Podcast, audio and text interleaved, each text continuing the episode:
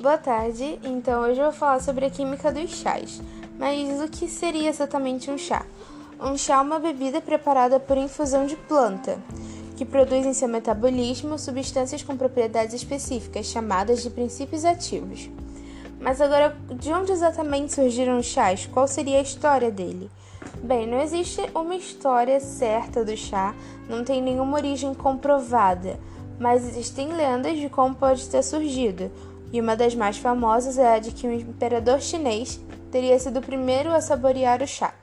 Segundo a lenda, esse imperador só bebia água fervida por medidas de higiene e um de seus passeios parou para descansar à sombra de uma árvore.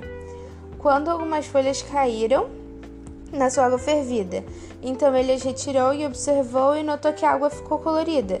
Impressionado, ele decidiu provar, achou a bebida saborosa, revitalizante, muito boa. E depois disso, ele tomou aquilo como um hábito e isso acabou se, se disseminando. Então, segundo essa lenda, o chá teria surgido na China, mas vale lembrar que isso é só uma lenda, é só uma história, não existe nenhuma comprovação histórica de que isso tenha acontecido. Mas nós sabemos que os chineses produzem e utilizam chá desde a antiguidade, então fica a seu critério acreditar ou não. Agora falando um pouco sobre os chás provenientes da Camellia sinensis. A Camellia sinensis ela é uma planta e existem mais ou menos quatro chás que são os principais provenientes dessa planta. Mas para começar, eu tenho que falar que uma característica importante dos chás provenientes é que todos apresentam cafeína em sua composição química. E a cafeína, que pertence à classe dos alcaloides, é considerado um estimulante de atividade cardio cardiovascular e da circulação sanguínea. Ela possui efeitos sobre a função mental e comportamental ela também produz excitação, euforia, redução da sensação de fadiga, aumento da atividade motora, além de poder afetar a qualidade do sono. Na camélia sinensis estão presentes componentes químicos que são considerados potentes oxidantes. E a principal diferença entre os quatro tipos de chás provenientes da camélia são, está baseada nas reações de oxidação que ocorrem nas suas folhas. Essas reações são catalisadas pelas enzimas polifenoloxidases e peroxidases, que são liberadas pelos vácuos celulares quando as folhas são picadas ou trituradas. E, posteriormente, para que a reação prossiga, são expostas ao oxigênio do ar. Então, após o desenvolvimento de várias e várias pesquisas, os chás foram classificados em quatro principais tipos: o branco, verde, oolong e preto. Dessa forma, pode-se afirmar que todos possuem a mesma origem, são provenientes da Camellia sinensis, mas se diferenciam na modalidade de seu processamento. Sendo assim, o grau de oxidação é o que determina o tipo de chá que será obtido.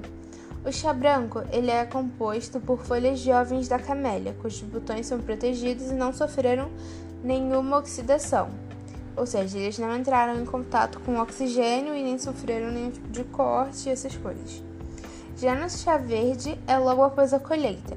O processo se inicia e as enzimas foliares são inativadas pela exposição ao calor, evitando a oxidação enzimática.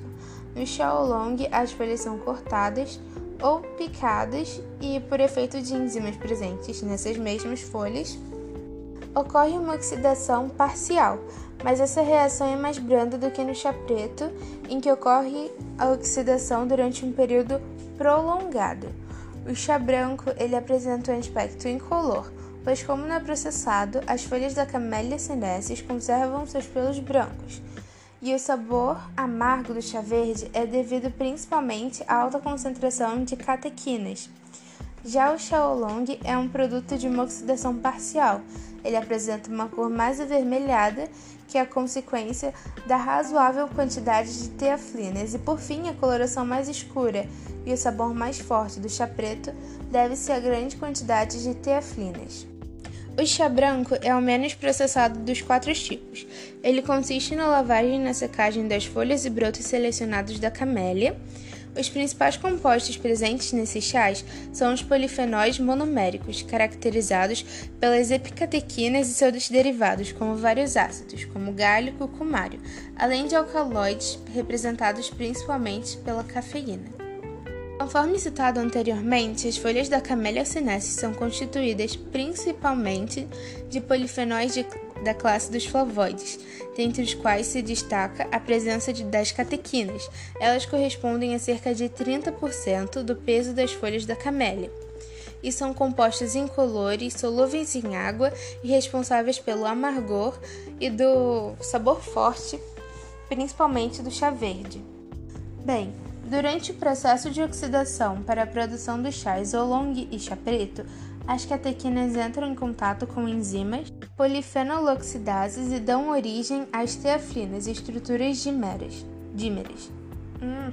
Sendo assim, a composição química do chá verde, chá oolong e chá preto são constitu é constituída principalmente por esses compostos, mas a concentração deles é bem diferente. Dessa forma, o chá verde entra em uma alta concentração de catequinas e baixa de teaflinas. Já o chá oolong contém uma quantidade intermediária desses compostos, enquanto o chá preto apresenta alta elevada, alta, elevada concentração de teaflinas e baixa de catequinas. Bem, com isso eu termino o trabalho sobre a química dos chás.